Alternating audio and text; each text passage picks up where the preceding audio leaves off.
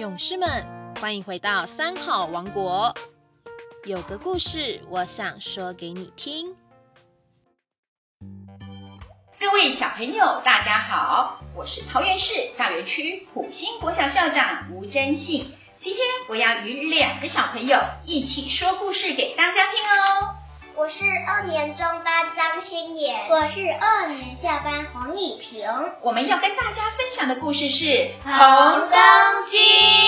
红公鸡，作者王然，绘者张泽明，出版社信宜基金。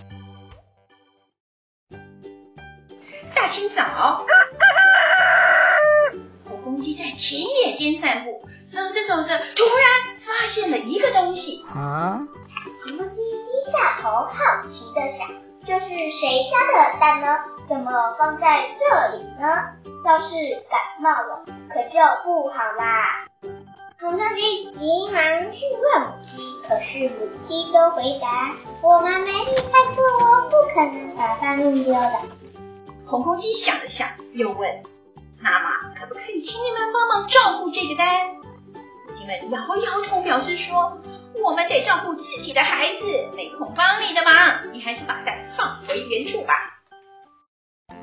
红公鸡听完觉得很有道理，决定回到原来的地方，等待主人出现。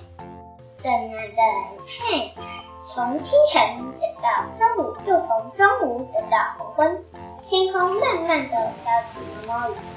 红公鸡感到又冷又饿，不知道该怎么办才好。突然，传出声嘘嘘嘘的声音，一条凶猛的大蛇扑向他，说：“我已经饿了一整天，快把蛋给我，不然我连你一起吞下肚。”红公鸡紧紧的护着蛋，生气的向大蛇说：“我不会让你吃掉它的！”说完就飞快的跑走了。唉，怎么办？把它留在这里太危险。谁来照顾这个蛋？红公鸡左想右想，终于决定了一件事情，那就是自己来孵这个蛋。什么？红公鸡要孵蛋？农场里的朋友们知道了以后，都大吃一惊。这一天，红公鸡家的窗口特别的热闹。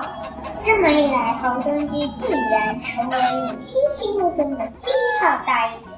他们热心告诉红公鸡如何把蛋孵好，并准备丰皮的点心，还找来毛线和书本，让它在孵蛋的时候有些水可吃。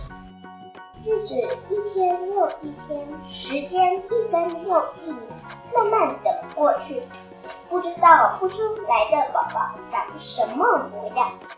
红公鸡忍不住好奇的猜想。这会儿，他又这么想着想着，不知不觉便打起瞌睡来。在梦里，红公鸡似乎看见了肚子上那破蛋而出的宝宝，既像是一只猫头鹰，又仿佛是一只大鱼，一会儿像是一只大鳄鱼，下一秒却又变成一只大恐龙了。天哪！红公鸡惊叫醒了过来。突然感觉到肚子上有东西在动，一只小鸡正努力啄破蛋壳，露出头来。红公鸡惊喜极了，说：“好可爱的小鸡，你长得还真像我的。”现在红公鸡又恢复每天早晨散步的习惯，不过不再是自个儿出门喽。哇，我们故事讲完了，请问小朋友，这只红公鸡有什么优点可以让我们学习？帮忙别人哦，帮忙别人照顾蛋哦，他会帮忙照顾蛋，对不对？都是一个热心的，会帮助别人的的一个人好。哇，我们的故事讲完喽。那么呢，各位小朋友，我们分享的故事就到这里结束了。谢谢大家的聆听，我们下周三同一时间空中。